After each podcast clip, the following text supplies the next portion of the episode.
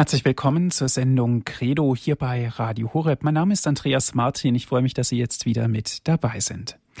In unserer Reihe Liturgisches Handeln, die theologische Symbolik, geht es heute um Umkehr und Versöhnung. Das Thema ist vielleicht nicht sonderlich attraktiv, denn es rührt an Seiten, die uns selber vielleicht ganz unangenehm sind, an Versagen, Schuld und Sünde. So sind diese Themen oft ein Tabu und werden verdrängt. Oder wie oft in den Medien, sie werden hervorgekehrt, um Menschen zu Brandmarken, sogar fertig zu machen oder gar bloßzustellen. Auf die Wahrheit wird dann kaum geachtet. Viele Dinge zeugen davon. Von unserem Glauben her lehrt uns das Evangelium einen anderen Umgang. Es gibt kein Tabu, schuldig zu sein oder eine Sünde zu begehen.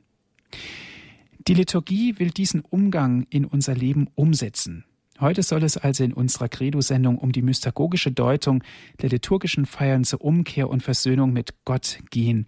Und dazu begrüße ich ganz herzlich Herr Professor Dr. Klaus-Peter Dannecker aus Trier. Guten Abend. Guten Abend, Herr Martin. Guten Abend, liebe Hörerinnen und Hörer.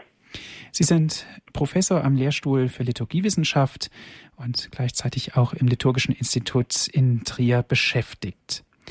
In der Anmoderation, Herr Professor, habe ich schon die Worte der Versöhnung und Sünde verwendet.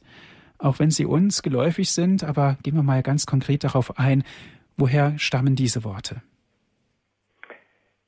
Ja, ähm, die Geschichte der Worte verrät einiges über deren Inhalt und deshalb ist es ganz wichtig, wenn man sich immer wieder mit der Herkunft der Worte beschäftigt, mit ihrer Etymologie, wie man sagt. Zuerst einmal das Wort Versöhnung. Manche meinen, das kommt von Sohn. Das ist aber nicht so, obwohl es vielleicht eine schöne Deutung wäre, sondern es hängt mit Sühne zusammen. Versöhnung oder Versöhnung, da gibt es ein ähm, schönes Weihnachtslied, in dem das auch genau so noch ähm, gesungen wird, der Text. Aber äh, da kann man genau weiterfragen, was ist Sühne? Auch ein Wort, das bei uns in unserer Alltagssprache kaum oder gar nicht mehr vorkommt, Versöhnung schon eher. Sühne ähm, und damit auch Versöhnung im weiteren Sinn kommt vom althochdeutschen Swona, Gericht, Urteil, Gerichtsverhandlung oder Friedensschluss. Und als Sühne wird im religiösen Bereich ein Akt bezeichnet, durch den ein Mensch, der schuldig geworden ist, diese Schuld durch eine Ausgleichsleistung aufhebt oder mindert. Also, ähm, Sühne heißt, eine von mir begangene Schuld wird durch einen Akt, durch einen Sühneakt dann wieder aufgehoben und richtig gestellt. Damit sind wir also schon relativ dicht an der Bedeutung, äh, an der religiösen Bedeutung dran, die ja auch ähm, so wie wir Jesus Christus verstehen und glauben, damit zu tun hat. Er ist die Sühne für unsere Sünden. Und das ist das Unglaubliche daran. Gott, gegen den wir uns versündigt haben, schickt uns seinen Sohn, damit er selber Sühne dafür leistet. Und auf diesen Zusammenhang führen wir alle unsere Feiern, unsere liturgischen Feiern zur Versöhnung zurück.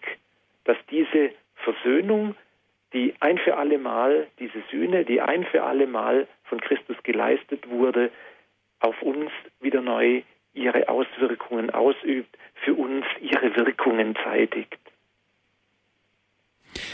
Dann ähm, äh, noch der, der zweite Begriff, den Sie gefragt haben, ähm, Sünde. Ähm, Sünde ähm, kann man vielleicht, das ist letztlich nicht ganz geklärt, mit Absondern, also mit Sondern in Zusammenhang bringen. Ähm, vom mittelhochdeutschen Sünde, Sunde, althochdeutsch Sunde. Die Herkunft, die letztliche Herkunft ähm, ist ungeklärt. Ähm, die Meerenge, der Sund, der Meeressund ähm, ist so ein, so ein ähnliches Wort. Ähm, man kann sich aber diese eher volksetymologische Herleitung von Absondern äh, durchaus auch plausibel machen. Denn eine Sünde sondert uns ab von Gott und von anderen Menschen, letztlich aber von uns selber. Herr Professor Dannecker, bevor wir jetzt gleich dann über die Liturgie zu sprechen kommen, interessiert mich aber doch noch, ähm, das sollten wir bestimmt klären, was heißt das eigentlich, dass der Mensch ein Sünder ist? Ja, das ist eine Urfrage der Menschen.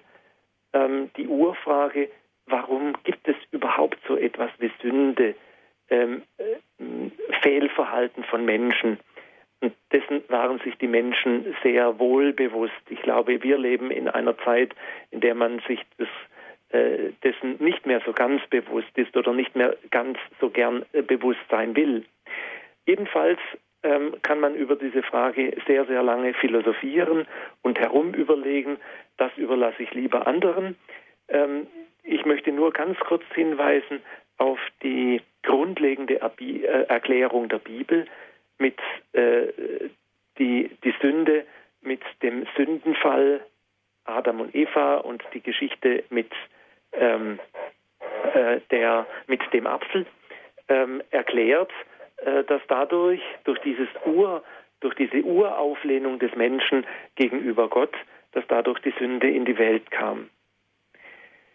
Die Liturgie ähm, greift äh, dieses, ähm, äh, diese Grundtatsache auf und führt sie weiter.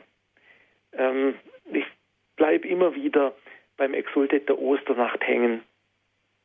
Dort heißt es in der deutschen Übersetzung, O wahrhaft heilbringende Sünde des Adam, du wirst uns zum Segen, da Christi Tod dich vernichtet hat. O glückliche Schuld, welchen großen Erlöser hast du gefunden. In diesem einen Satz schafft es das Exultet, die ganze Geschichte komprimiert, ganz komprimiert zusammenzufassen. Glückliche Schuld, welch großen Erlöser hast du gefunden. Die Schuld Adams war so sagt es die deutsche äh, Übersetzung, ein Segen, äh, heilbringend. Ähm, das Latein ist da noch viel, viel prägnanter und, und deutlicher. Die sagt nämlich, O certe necessarium ade peccatum quod Christui morte deletum est. Also du notwendige Sünde des Adam, äh, die in, in, Christus ihren Erlöser gefunden hat. Also diese Sünde des Adam war notwendig, damit Gott uns ähm, in seinem Sohn versöhnen kann, die Sühne äh, selber erwirken kann. Das ist so ein, ein Versuch, ähm, die, die Sündigkeit des Menschen und die Erlösung durch Gott ähm, zu erklären, theologisch äh, zu erklären und plausibel zu machen, wobei letztlich die Frage immer bleiben wird, warum gibt es das überhaupt? Ähm, man kann es eben durch, durch die biblische äh, durch das biblische Bild des Sündenfalls von Adam und Eva erklären, äh, versuchen, ähm, zufriedenstellend ist es mehr oder weniger. Ähm, trotzdem, ähm, wir müssen mit dem Faktum leben, dass wir Sünder sind und dass wir ähm, mit unserer eigenen Schuldigkeit und mit unseren eigenen Sünden umgehen. Und da ist mir jetzt in der Beschäftigung mit Papst Franziskus aufgefallen, dass dieser immer wieder ähm, von seiner eigenen Schuldigkeit, von seiner Sünde redet ähm, und von seinen Fehlern. Das ist sicherlich zurückzuführen auf seine ignatianische Prägung. Er ist Jesuit und daher sehr stark von diesem, ähm, von diesen, von der ignatianischen Spiritualität geprägt, die auch immer ähm, den, sich selber als Sünder versteht, der aber in Gott einen Erlöser gefunden hat, der genau deshalb mit Gott etwas zu tun hat, weil er Sünder ist. Und das ist mir in der Beschäftigung eben mit den Gedanken von Papst Franziskus selber wieder neu aufgegangen. Ähm, die Sünde stellt uns in eine Beziehung zu Gott. Weil wir selber mit unserer Sünde nicht zurechtkommen, weil wir da selber nichts dran tun können, brauchen wir jemand, der uns vergeben kann. Und das ist allein Gott. Er kann vergeben. Er kann das gut machen und neu machen, was wir verbockt haben.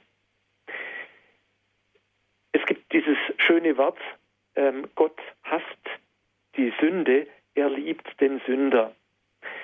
Sünder sein heißt, verweist uns also zutiefst auf Gott, der äh, uns erlösen will, ähm, der uns immer wieder neu begegnen will und ähm, weil wir Sünder sind, uns mit seiner Liebe umgeben möchte, der uns seine Barmherzigkeit schenken will, der uns zeigen will, dass er uns liebt und auch und uns genau deshalb nicht fallen lässt, weil wir Sünder sind, weil wir eben geliebte, von ihm geliebte Sünder sind.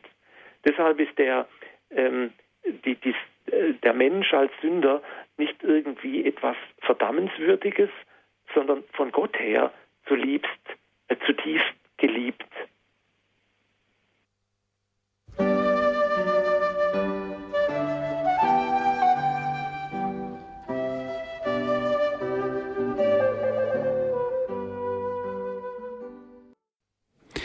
Sie hören die Sendung Credo hier bei Radio Horeb. Die Symbolik der Umkehr und der Versöhnung, das ist heute unser Thema. Wir sprechen mit Herrn Professor Dr. Klaus-Peter Dannecker aus Trier. Herr Professor Dannecker, Sie haben vorhin gesagt, Sündersein verweist uns auf Gott. Jetzt meine Frage, ist das eigentlich auch der Grund, warum wir in der Heiligen Messe mit dem Bußakt beginnen werden? Ja, ja, ich glaube zutiefst, dass das der Grund ist. Ähm, man kann sich das vielleicht so vorstellen ähm, wie eine Garderobe. Ähm, wenn ich ins Theater gehe oder in ein Konzert, dann lege ich am, an der Garderobe meinen Mantel ab. Ähm, der Mantel schützt mich vor der Kälte, vor dem, was draußen ist, vielleicht auch vor Regen. Ähm, und wenn ich dann den Mantel abgelegt habe, dann kommt das feine Gewand heraus, das mich zeigt. Und so wie ich mich dann eben präsentieren kann ähm, in dieser feinen Versammlung im Theater oder, oder Konzert oder wo, wo auch immer.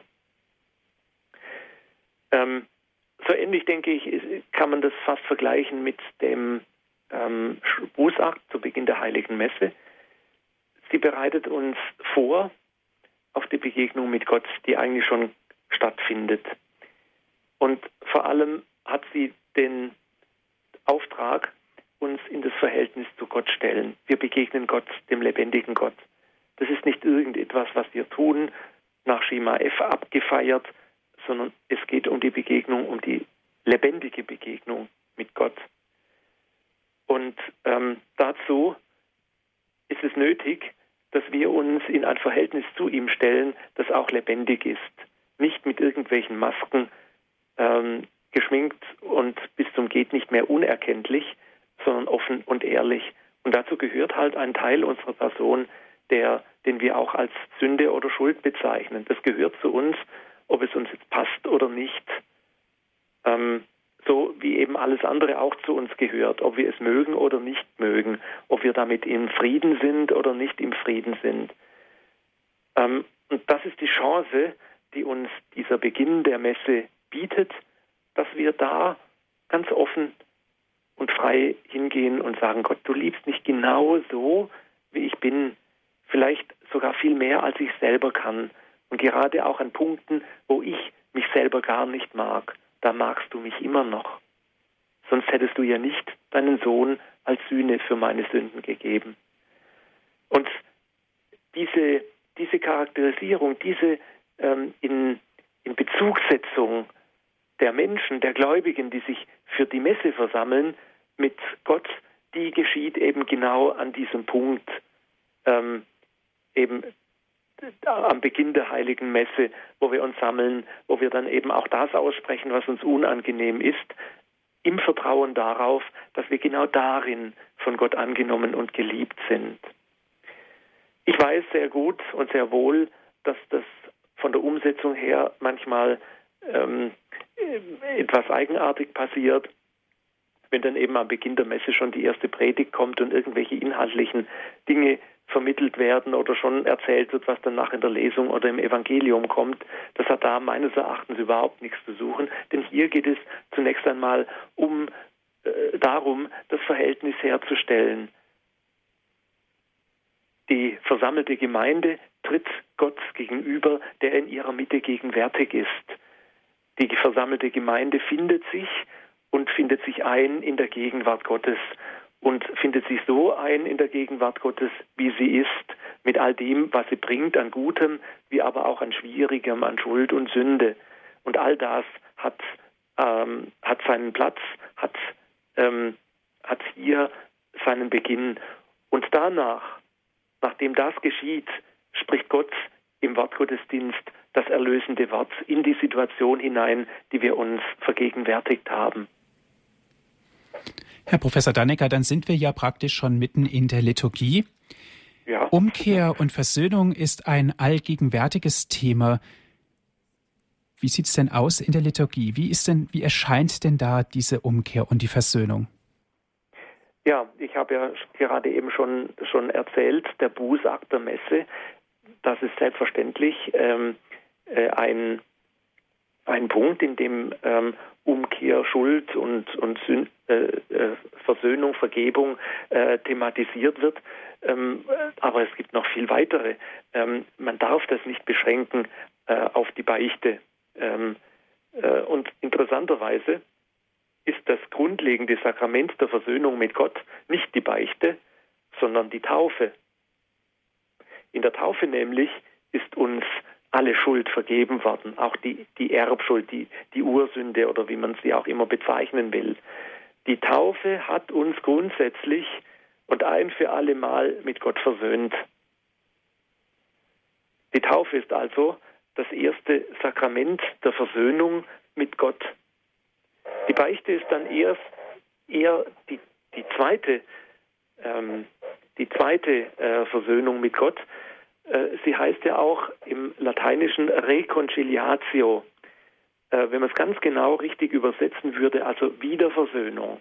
Und das ist völlig korrekt, ähm, denn wir sind eigentlich mit Gott versöhnt und die Beichte erneuert in uns die eigentliche Versöhnung, die eigentlich in der Taufe geschehene Versöhnung mit Gott.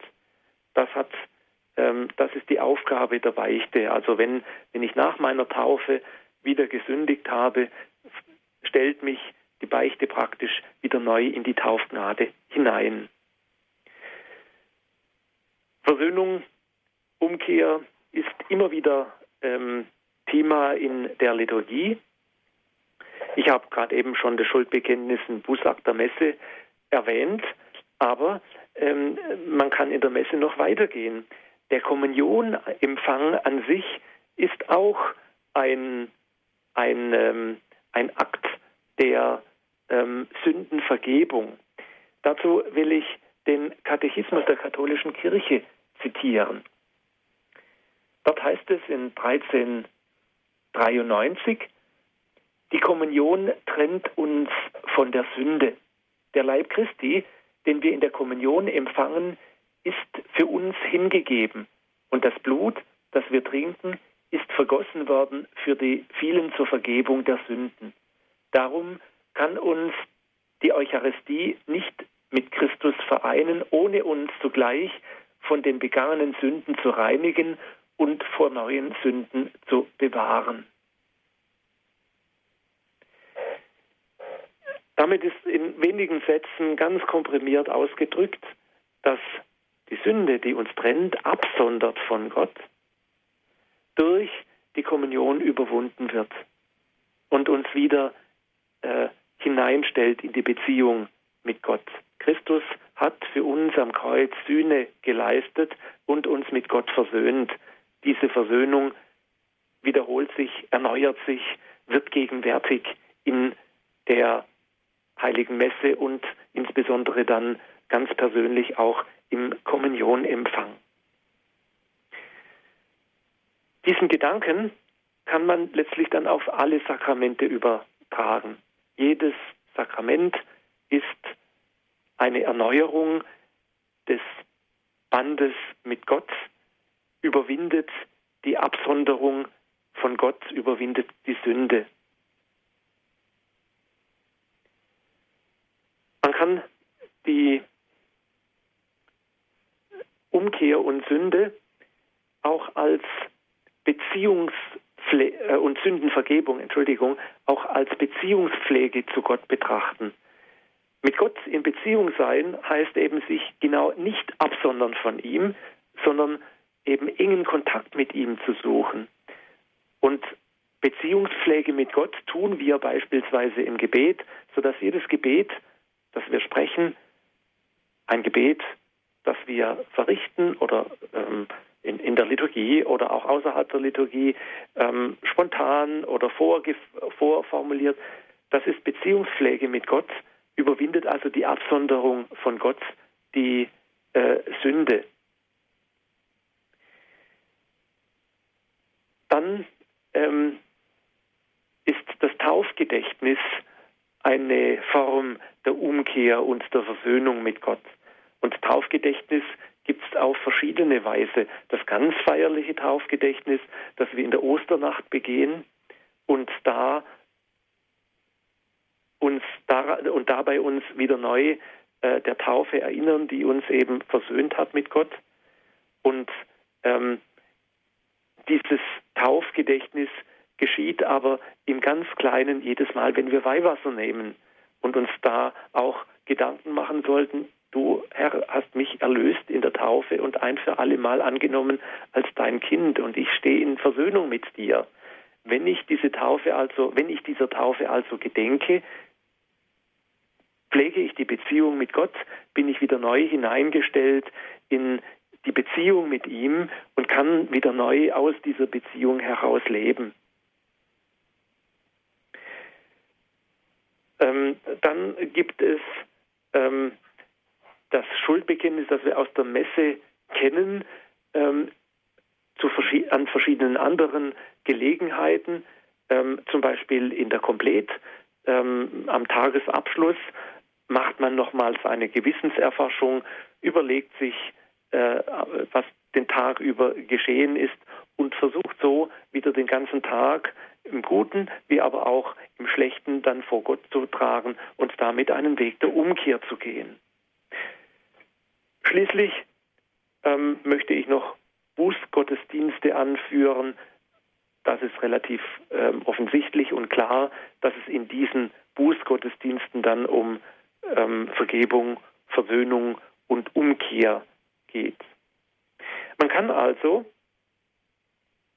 unterscheiden zwischen, einem, zwischen einer sakramentalen und einer nicht sakramentalen Versöhnung. Ähm, sakramentale Versöhnung wäre die Taufe, die Beichte. Ähm, nicht sakramentale Formen der Versöhnung sind alle Bekenntnisse und Formen, die eben nicht ähm, äh, den sakramentalen Charakter von, von der Beichte tragen, aber uns auch ähm, äh, wieder näher bringen zu Gott und auch wieder ihm äh, näher stellen. Herr Professor Dannecker, Sie haben die Gewissenserforschung und das Schuldbekenntnis bei der Komplett vorhin angesprochen. Was ist das genau und warum wird dies gefeiert? Ja, ähm, danke für die Frage. Das ist mir nämlich selber auch ein sehr wichtiger Punkt am Abend. Ähm, die Komplett, das Nachtgebet der Kirche, das ist ja auch im Programm von Radio Horeb jeden Abend ähm, äh, drin und da kann man das mitbeten und miterleben. Ähm, am Beginn der Komplett ähm, ist, äh, wird die Empfehlung gegeben, den Tag noch einmal ähm, Revue passieren zu lassen und eine sogenannte Gewissenserforschung zu machen. Gewissenserforschung heißt, ich lasse den Tag vorübergehen und überlege mir, ähm, was war gut, was war schwierig, wo bin ich schuldig geworden, wo habe ich Fehler gemacht. Das kann man mit dem sogenannten Gebet der liebenden Aufmerksamkeit tun. Das Gebet, das sogenannte Gebet der liebenden Aufmerksamkeit ist jetzt kein vorformulierter Gebetstext, sondern ein sehr individuelles Gebet, das der Gewissenserforschung ähm, dient. Vielleicht sage ich mal die Punkte, die man dabei beachten kann. Man versetzt sich in die Gegenwart Gottes. Man vielleicht vor einem Kreuz, man nimmt sich wahr, man nimmt das Kreuz wahr, Man nimmt wahr, dass Gott bei mir ist, dass er da ist. Und dann schaut man zusammen mit ihm liebend auf den Tag zurück. Was bewegt und berührt mich dabei? Habe ich heute Gott gespürt in meinem Glauben, in meiner Hoffnung, in meiner Liebe, zusammen mit anderen Menschen? Woran freue ich mich? Was hat mir Gott heute geschenkt? Was schmerzt mich aber auch? Was ärgert mich vielleicht noch? Wo gab es Misstrauen, Entmutigung, Egoismus bei mir? Oder wie habe ich bei anderen Menschen darauf reagiert? Und all das, was dann in diesem liebenden Blick mit diesen Fragen dann mir kommt, das bringe ich vor Gott, bringe ich vor ihn, gebe ihm das zurück, was er mir gegeben hat, mit meinem Dank, aber auch mit meiner Bitte um sein Erbarmen, wo ich oder andere gefehlt habe. Und dieses Gebet der liebenden Aufmerksamkeit schließt dann mit der Kraft um seinen Beistand den Weg mit ihm entschieden weiterzugehen. Das ist eine Form, wie man eine Gewissenserforschung bei der Komplett machen kann und die endet dann oder wird dann liturgisch aufgegriffen im Schuldbekenntnis, ähm, gegebenenfalls so, wie es in der Messe auch verwendet wird. Das ähm, Schuldbekenntnis gibt es in verschiedener Form. Ähm, mir ist immer ein Passus da in der ähm, äh, Form A des Messbuches besonders wichtig. Da heißt es ja auch, ähm, daher bitte ich euch, Brüder und Schwestern, für mich zu beten. Ähm, ich weiß nicht, wie ernst diese Bitte genommen wird, auch für die anderen zu beten, damit Gott anderen Schuld und Sünde nachlässt. Ich denke, das ist ein Gebet, das wir viel stärker pflegen müssten, um die Vergebung der Schuld auch für die eigenen, aber auch die der anderen zu bitten. In der vor allem ignatianischen Spiritualität gibt es auch noch ein sogenanntes Partikularexamen.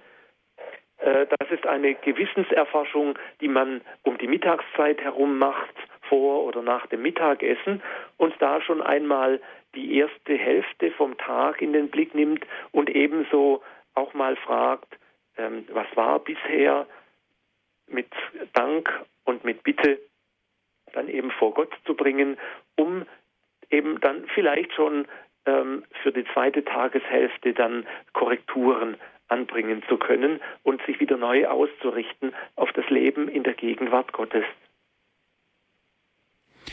Herr Professor Deinecker, Bußgottesdienste sind ja seit vielen Jahren ein fester Bestandteil in der Liturgie und in vielen Pfarreien, besonders vor Weihnachten und Ostern. Sind die eigentlich ein Ersatz für die Beichte? Nein. Also äh, ganz so einfach sind sie ähm, kein Ersatz für die Beichte, weil sie ganz klar in den nicht-sakramentalen Bereich der Versöhnung gehören. Gleichwohl sind Bußgottesdienste empfohlen. Sie sind sehr gute Hilfen, weil man, ähm, wenn sie gut gemacht sind, eine sehr schöne Hilfe zur Gewissenserforschung bekommt. Es gibt verschiedene Möglichkeiten, eine Gewissenserforschung zu machen, anhand von Bildern, von Texten, äh, auch biblischen Texten, ähm, und um da eben das eigene Leben vor und mit Gott zu reflektieren und die eigene Schuld und Sündigkeit vor Gott zu tragen. Dafür sind ähm, Bußgottesdienste ähm, sehr hilfreich und sie haben auch sündenvergebenden Charakter. Das hatte ich ja vorher schon erwähnt. Jedes Gebet, natürlich auch das Gebet im Bußgottesdienst, hat ähm, den, die, die, die, den Effekt, dass, dass es eine Beziehungspflege mit Gott ist, dass Gott wieder deutlicher mit meinem Leben verbunden ist und das, was mich von ihm trennt, was mich absondert, eben Schuld und Sünde, dass das wieder zurückgedrängt wird. Es ist aber keine sakramentale Form äh, der Vergebung. Ähm, die ähm, sakramentale Form der Vergebung, also die Beichte äh, für die Getauften, ist vorgesehen, vorgeschrieben für alle schweren Sünden, die ähm, äh, in, in, dieser Weise äh, vor Gott äh, gebracht werden müssen, während ähm, leichtere Sünden, lässliche Sünden, wie man früher gesagt hat, dann auch äh, durch äh, Gebet, Kommunionempfang und so weiter ähm, wieder mit Gott versöhnt werden können. Ähm, Bußgottesdienste, und das halte ich für eine ganz ähm, schöne Möglichkeit, ähm, sind ähm, auch ganz gut mit einer Beichte zu kombinieren. Ähm, es sind verschiedene Formen entstanden in den letzten Jahren und Jahrzehnten, in denen dann zuerst ein ähm, Bußgottesdienst stattfindet mit einer Anleitung zur Gewissenserforschung, die dann ähm, mündet in eine längere Zeit, in der die Gläubigen die Beichte empfangen können, die sakramentale Beichte. Je nachdem, wie viele Gläubige das zusammen feiern, äh, müssen dann natürlich eine entsprechende Anzahl Priester anwesend sein, äh, die dann de, den Dienst äh, der Versöhnung ähm, vollziehen. Ähm, diese, diese Formen heißen zum Beispiel Abend der Barmherzigkeit oder Versöhnungsabend oder Versöhnungsfest oder einen ganzen Versöhnungstag kenne ich auch. Ähm, das sind Formen, die sich entwickelt haben und die, soweit ich es wahrnehme, auch ganz guten Anklang finden, ähm, weil sie eine Dimension zum Ausdruck bringen, die bei der Beichte allein kaum zum Vorschein kommt, nämlich die Dimension der Gemeinschaft. Äh, Beichte ist sehr stark individualisiert.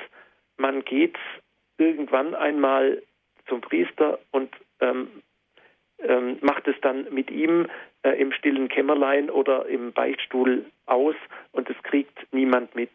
Das ist in verschiedener Weise ähm, äh, unbefriedigend, denn ähm, wir sind nicht allein unterwegs und wir wissen uns auch nicht getragen mit unserer Schuld, von den anderen mitgetragen mit unserer Sünde.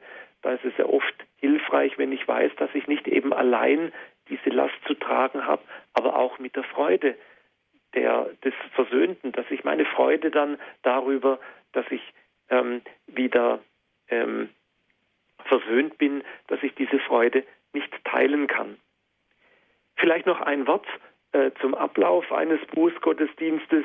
Ähm, meistens ähm, läuft er ab wie ein Wortgottesdienst ähm, der Messe, nämlich ähm, nach einer ähm, Eröffnung äh, folgen dann ähm, Schriftlesungen, eine Predigt mit eben einer bestimmt mit einer äh, Hinführung zum, ähm, äh, zur Gewissenserforschung und der Abschluss ist dann ein gemeinsames Schuldbekenntnis und eine Vergebungsbitte.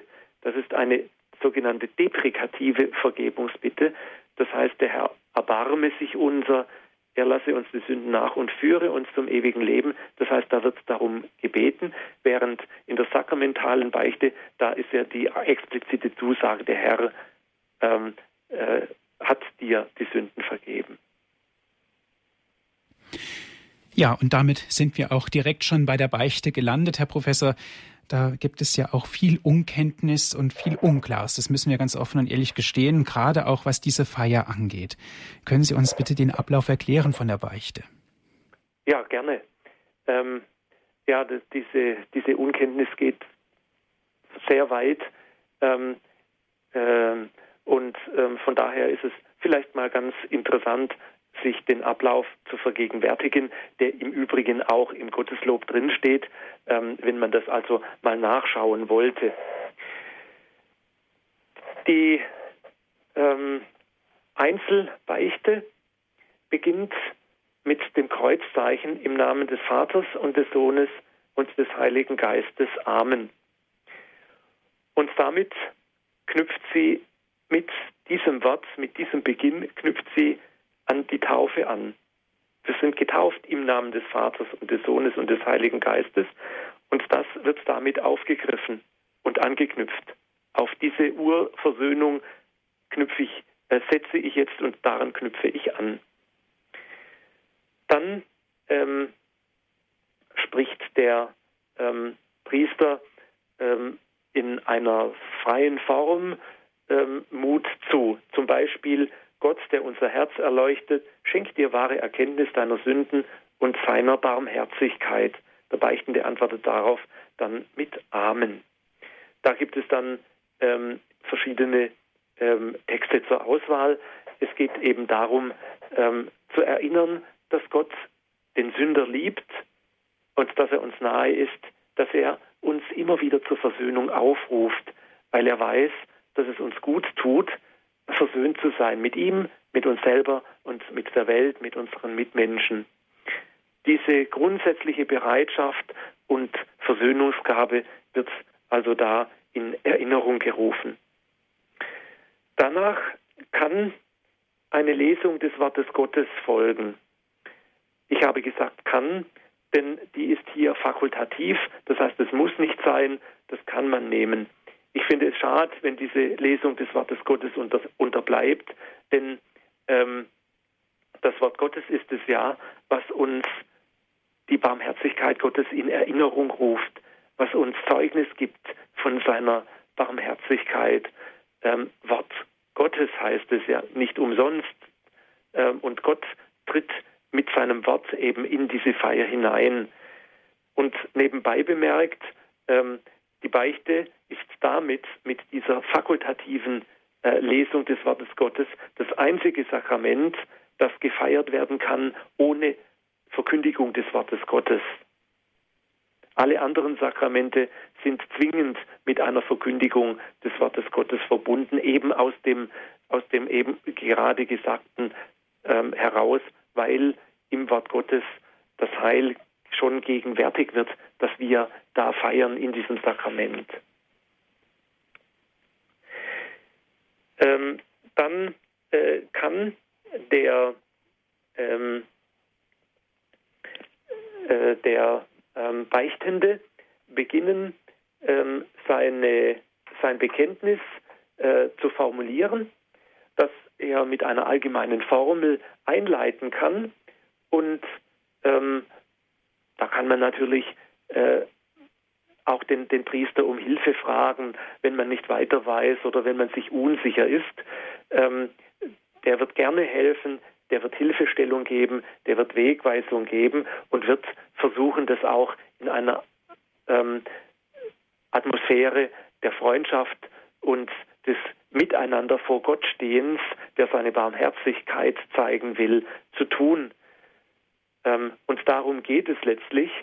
Ähm, die Person des Priesters ähm, ist notwendig, ähm, nicht als jemand, der äh, dann schlecht über den Beichtenden denkt, äh, sondern als jemand, der solidarisch mit dem Beichtenden vor Gott steht und mit ihm die Sünde vor Gott trägt. Und das ist, äh, denke ich, ganz wichtig, sich das zu verge vergegenwärtigen. Da ist einer, der mich nicht richtet, das ist nicht seine Aufgabe, sondern der neben mir steht und mit mir die Last vor Gott trägt und diese Last der Sünde und der Schuld dann auch ähm, mit vor Gott dann abgibt.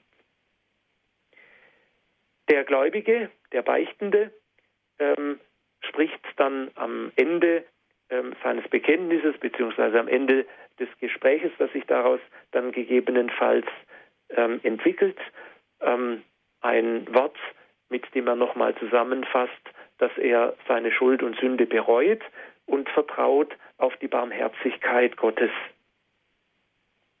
Der Priester ähm, gibt dann ein sogenanntes Bußwerk mit. Das ist oft ein Gebet oder ein ähm, biblisches Wort oder je nachdem, ähm, was sich vielleicht auch aus dem Gespräch ergibt. Ähm, und dann ähm, streckt der Priester seine Hände über das Haupt des Gläubigen aus und spricht die Versöhnungs, die, die ähm, Absolutionsformel, äh, die heißt, Gott, der barmherzige Vater, hat durch den Tod und die Auferstehung seines Sohnes die Welt mit sich versöhnt und den Heiligen Geist gesandt zur Vergebung der Sünden. Durch den Dienst der Kirche schenke er dir Verzeihung und Frieden. So spreche ich dich los von deinen Sünden im Namen des Vaters und des Sohnes und des Heiligen Geistes. Der Gläubige antwortet darauf mit Amen und ähm, dann entlässt ihn der Priester mit dem Wort mit, oder einem ähnlichen Wort, dankt dem Herrn, denn er ist gütig, sein Erbarmen währt ewig und der Herr hat dir seine Sünden vergeben, geh hin in Frieden. Und damit ist dann äh, die Einzelbeichte abgeschlossen. Vielen Dank, Herr Professor. Können Sie uns aus Ihrer Praxis des Beichtehörens vielleicht noch etwas sagen, was Ihnen wichtig erscheint? Wir wollen natürlich nicht auf irgendwelche Beichtgeheimnisse eingehen, das ist selbstverständlich, aber ähm, es gibt bestimmt wichtige Dinge, die Ihnen auch ganz persönlich am Herzen sind, wenn jemand zu Ihnen beichten kommt. Ja, ähm, da ist ähm, zunächst einmal die Frage, wo findet dieses Beichtgespräch oder die Beichte statt? ähm, klassischerweise im Beichtstuhl. Der ist bei in unseren Breiten ja ein, ein kleiner, enger Kasten, meistens relativ dunkel.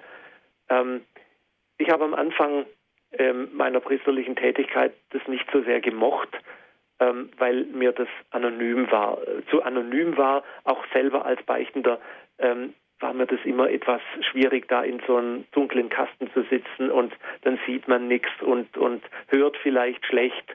Ähm, äh, mir war deshalb ähm, der ein Beichtraum, äh, der auch hell ist, wo man sich gegenüber sitzt und auch miteinander besser reden kann, wo man sich sieht, wo vielleicht auch ein Kreuz hängt und eine Kerze brennt, viel lieber. Mittlerweile habe ich aber die Erfahrung gemacht, ähm, dass die Anonymität des Beichtstuhls auch positive Seiten hat. Manchmal ist eine Schuld, eine Sünde so drückend und ich kann selber damit so schlecht umgehen, dass es mir lieber ist, wenn man mich nicht kennt, wenn man mich nicht sieht, ich es aber trotzdem loswerden kann. Sodass es durchaus seine Berechtigung hat, auch in den Beichtstuhl zu gehen.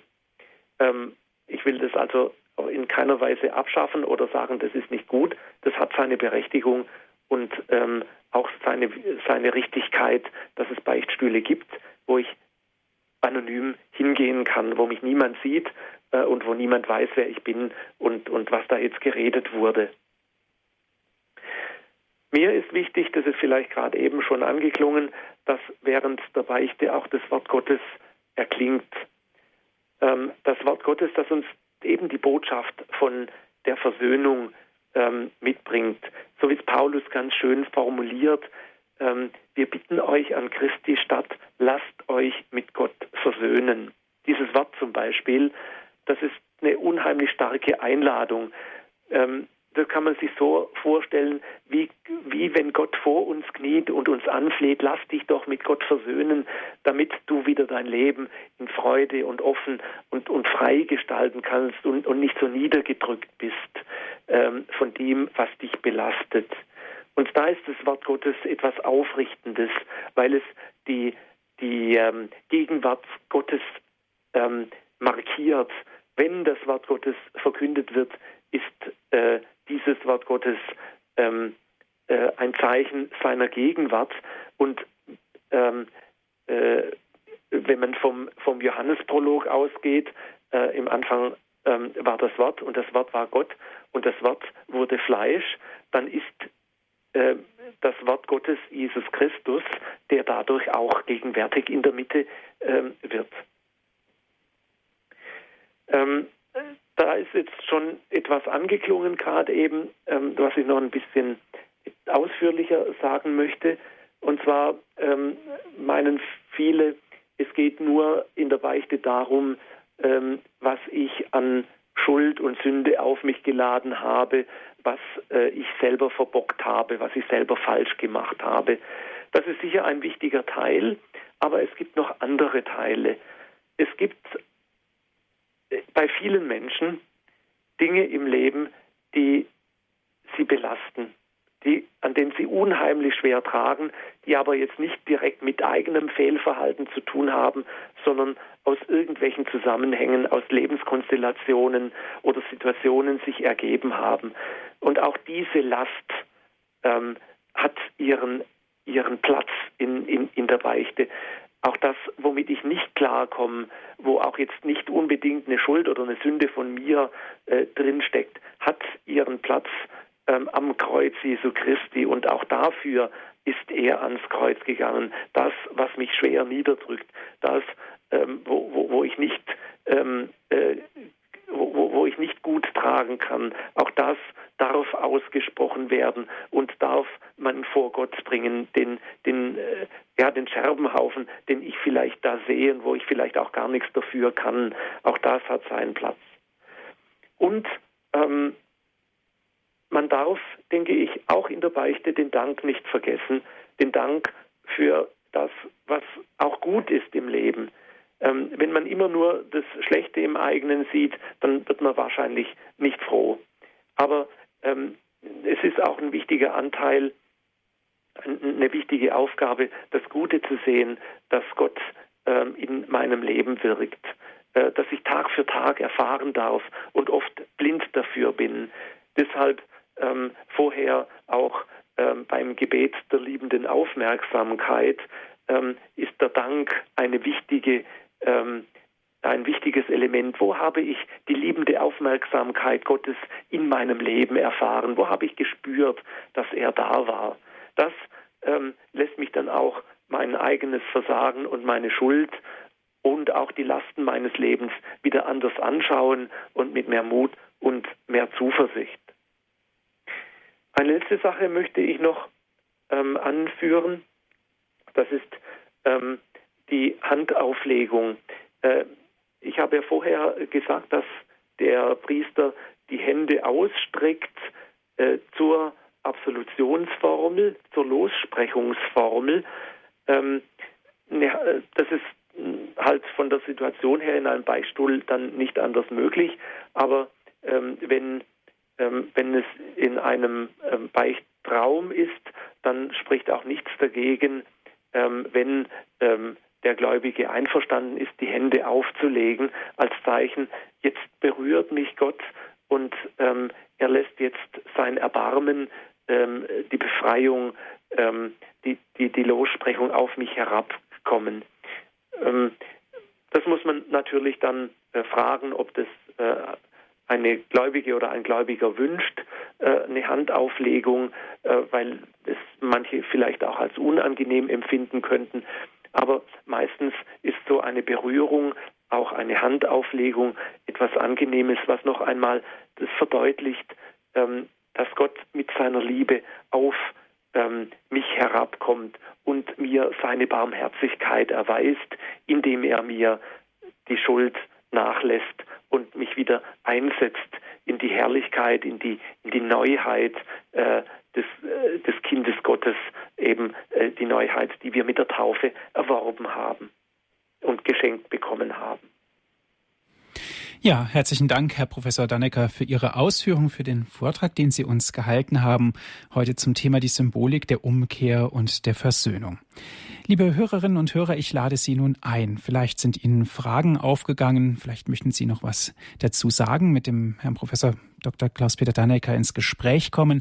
Jetzt haben Sie die Möglichkeit dazu. Ich lade Sie ein, rufen Sie an. Rufen Sie an unter folgender Telefonnummer 089 517 008 008. Noch einmal die Telefonnummer, das ist 089 517 008 008. Wenn Sie von außerhalb Deutschlands anrufen, 0049 vorab wählen. Weiter geht es dann mit der 89 517 008 008. 8. Es geht um die Beichte, um Versöhnung und Umkehr, die Symbolik dieser Extremen, die Symbolik um die Symbolik der Umkehr und der Versöhnung. Sie hören die Sendung Credo hier bei Radio Horeb.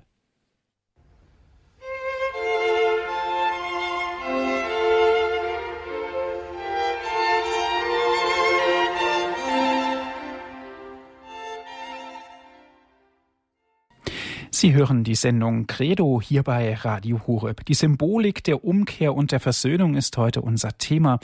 Wir sind im Gespräch mit Herrn Professor Klaus-Peter Dannecker aus Trier. Herr Professor Dannecker, Frau Silver ist unsere erste Anruferin. Ich darf Sie ganz herzlich begrüßen. Ja, grüß Gott. Ja, schönen Abend. Äh, meine Frage wäre, insofern ich es gut verstanden habe, die, die Beichte ist hauptsächlich für die, gedacht für die schweren Sünden, oder? Aber äh, ich habe auch gehört und erlebt, ich war zweimal in Medjugorje, in dem unsere Frau sagt, wir sollten mindestens einmal im Monat beichten. Warum dann einmal im Monat? Man macht nicht so viel zu den Sünden, also diese schweren Sünden. Und ich habe auch nämlich erlebt, nach meiner Gewissenforschung, dass ich manches äh, sagen sollte. Und der Pfarrer hat mir so geantwortet, ja, Sie werden jetzt auch nicht Sünden so erfinden und, und so. Mhm. Ich war so ein bisschen durcheinander. Ja, Herr Professor Dannecker, gibt es da eine Regelung, wie oft man beichten gehen soll? Ähm, man, man muss immer beichten gehen bei einer schweren Sünde. Das ist äh, im Kirchenrecht so vorgelegt, vor, vorgeschrieben. Ähm, äh, darüber hinaus ähm, kann man Empfehlungen finden, dass man einmal im Jahr beichtet. Das war lange Zeit so üblich. Das hängt auch noch mit dem Kommunionempfang zusammen. Ähm, früher ähm, ist man ja nur zum Kommunion, früher heißt also bis vor etwa 30, äh, 40 Jahren ist man nur zum Kommunionempfang gegangen, wenn man vorher auch gebeichtet hatte. Ähm, und früher war, also früher heißt dann jetzt äh, vor ähm, etwa dem Jahr 1910 herum ähm, ist man ja nur etwa einmal im Jahr zur ähm, Kommunion gegangen und dann hat man davor dann eben einmal im Jahr vor Ostern gebeichtet und ist dann anschließend gleich zur Kommunion gegangen und dann war äh, also die, die Pflicht, die man hatte, äh, erfüllt, denn einmal im Jahr ähm, hat man eben die Pflicht zur Kommunion zu gehen. Ähm, das, was Frau Silber angesprochen hat, äh, alle vier Wochen zu beichten, ist eine Empfehlung. Ähm, eine Empfehlung, die durchaus ähm, äh, ihre Berechtigung hat. Ähm, da spricht man dann von der sogenannten Andachtsbeichte, ähm, die jetzt nicht unbedingt äh, erforderlich ist, ähm, weil man so viele schwere Sünden auf sich äh, geladen hat, die aber sehr hilfreich ist und eher dann auch in Richtung geistliche Begleitung ähm, geht. Und da ist es dann auch sinnvoll, dass man da dann ähm, auch nach Möglichkeit immer wieder zum gleichen Beichtvater geht, der einen dann kennt und dann vielleicht auch so im Laufe der Zeit äh, eine gewisse ähm, äh, gewisse Erf äh, ähm, Empfehlungen aussprechen kann, die äh, zum, äh, zur Weiterentwicklung des geistlichen Lebens dienen. Ähm, äh, dienen. Gut, herzlichen Dank, Frau Silber, für Ihren Anruf. Alles Gute. Ja, danke schön. Es geht weiter mit Frau Klops aus Schwäbisch Hall. Grüß Gott wollte was sagen zur Bußandacht.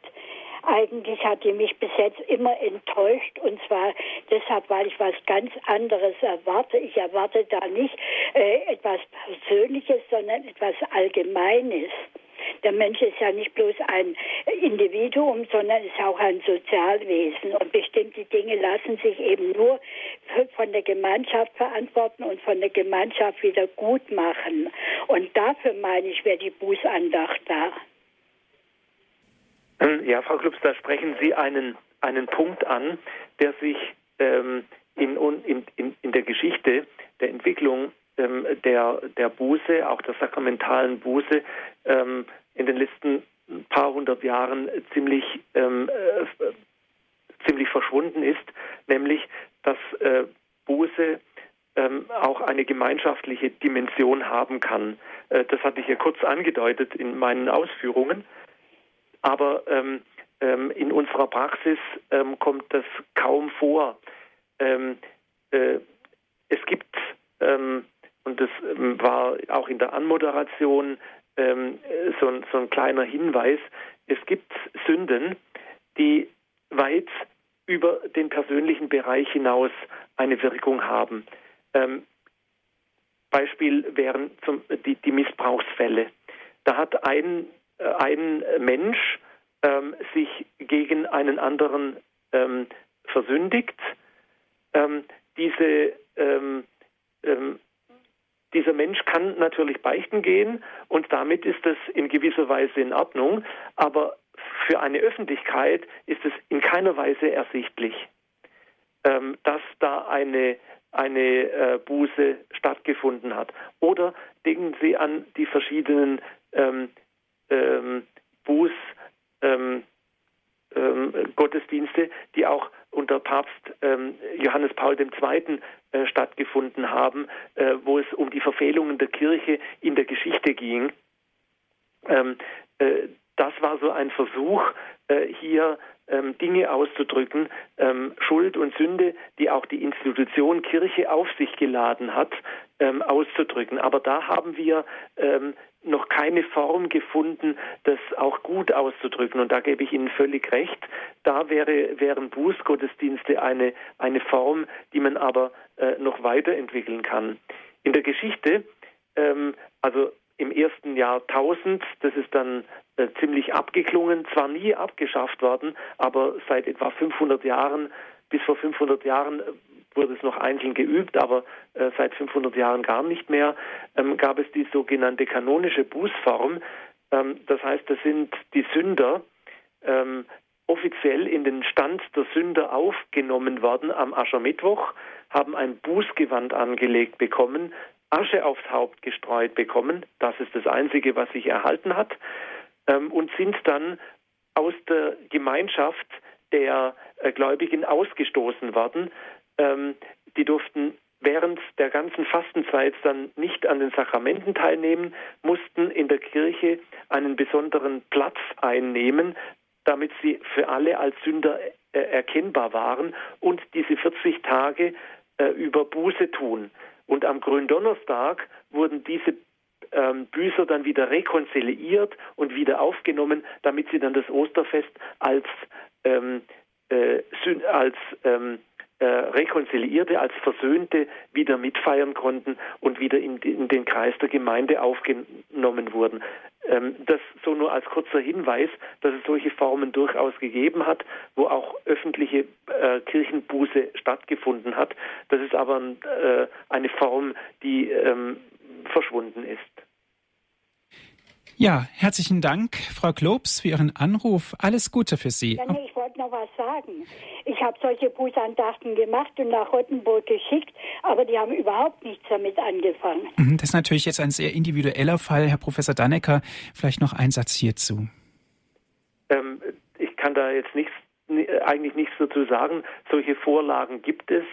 Ähm, äh, ich weiß es nicht, ähm, wo, wo, Sie die genau hingeschickt haben. Auch äh, das Liturgische Institut veröffentlicht immer wieder Bußgottesdienste.